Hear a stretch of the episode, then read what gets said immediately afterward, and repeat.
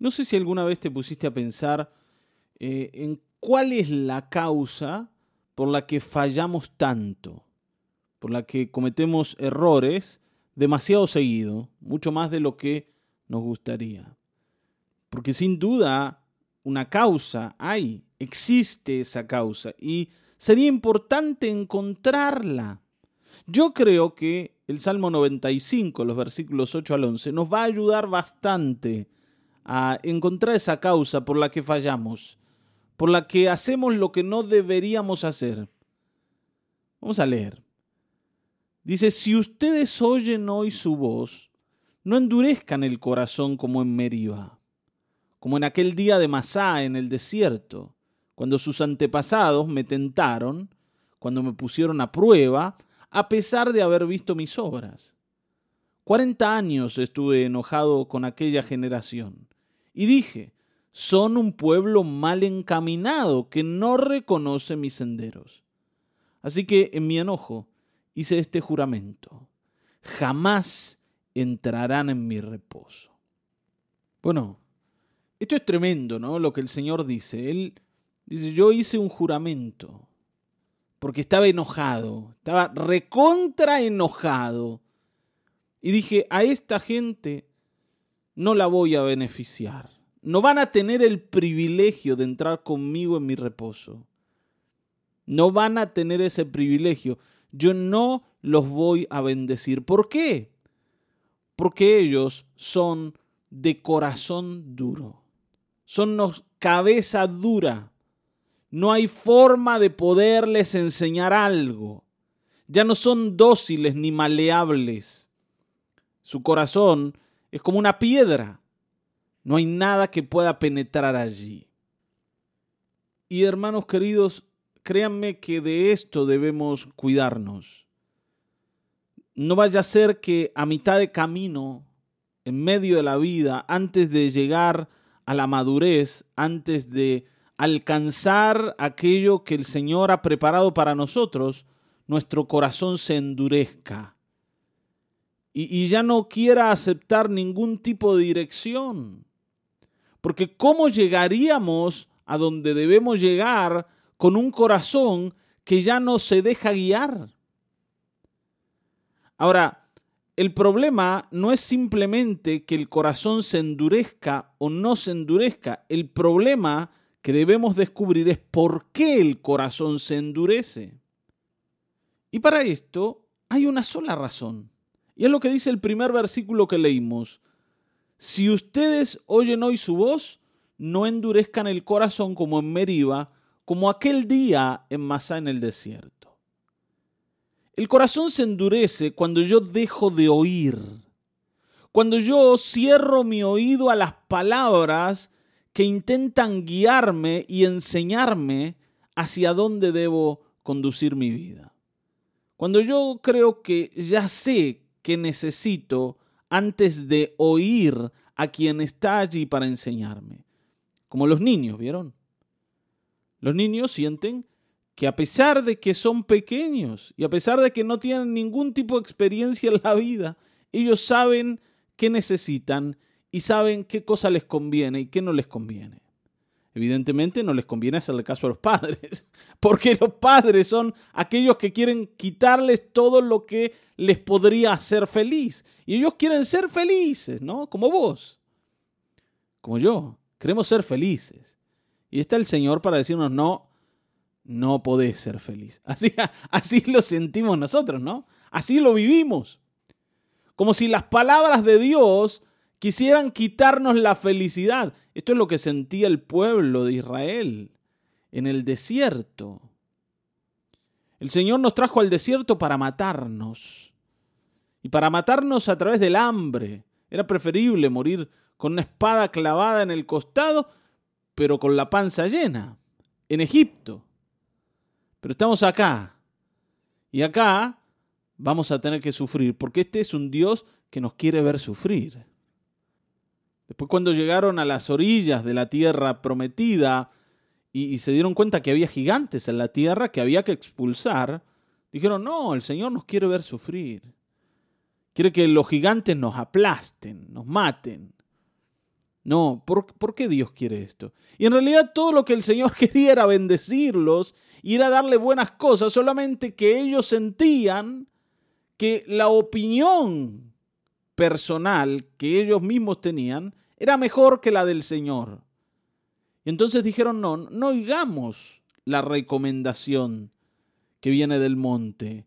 Hagamos nosotros lo que nos parece.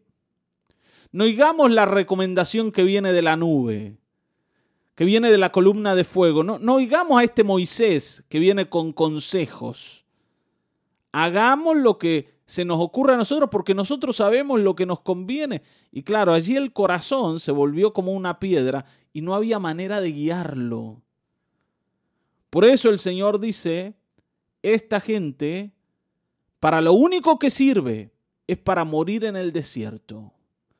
Son un pueblo mal encaminado que no reconoce mis senderos.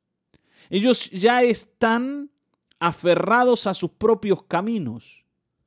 Por eso dice, 40 años estuve enojado con aquella generación. 40 años de enojo en Dios porque somos duros para oír. Hermanos, ¿cuántos problemas evitaríamos nosotros si hiciéramos caso a los consejos? Seguramente en, tu mente y en tu corazón hay ¿no? un recuerdo de esa vez en la que te dijeron no hagas esto y lo hiciste y te fue mal. O hace aquello y no lo hiciste y también te fue mal. Seguramente Está bien, ¿no? Recordás muchas ocasiones en las que no hiciste lo que debías hacer y que sabías que tenías que hacer porque alguien te había dicho, esto va por acá. Y te fue mal por desobediente. Así somos, ¿no? Ahora, la pregunta es, ¿vamos a seguir siendo así o estamos listos para cambiar? Hay personas que vienen a la iglesia pensando en que el pastor va a hacer algo, no sé, algún tipo de acto espiritual, algún acto mágico espiritual, que, que cambie sus vidas de manera así instantánea, sin que ellos tengan que hacer ningún otro cambio más que ir al culto y poner la cabeza ahí para que le oren. Y en realidad el milagro va a ocurrir, pero va a ocurrir cuando vos te permitas enseñar, y cuando decidas oír lo que antes no oíste. Está bien, ¿no? Los milagros son para las personas que creen. Y a que no saben cómo es que crece la fe. Dice la escritura que la fe crece por el oír, que viene por el oír. Y eso quiere decir que para que vos recibas los milagros, esos que esperás que se manifiesten en tu vida, tenés que abrir el oído, tenés que poner la oreja, tenés que dejarte enseñar, tenés que dejarte guiar. ¿Está bien, no? Es la única causa por la que Dios no ha hecho más con nosotros. Es la causa por la que Dios no hizo más con su pueblo.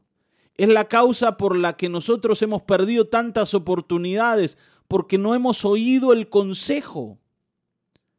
Hermano, no pienses que algún tipo de magia va a cambiar tu vida. El Señor va a hacer milagros cuando comiences a oírle. Y cuando le digas que sí a su reprensión, cuando le digas que sí a su enseñanza, a su dirección. No va a ser de otra manera.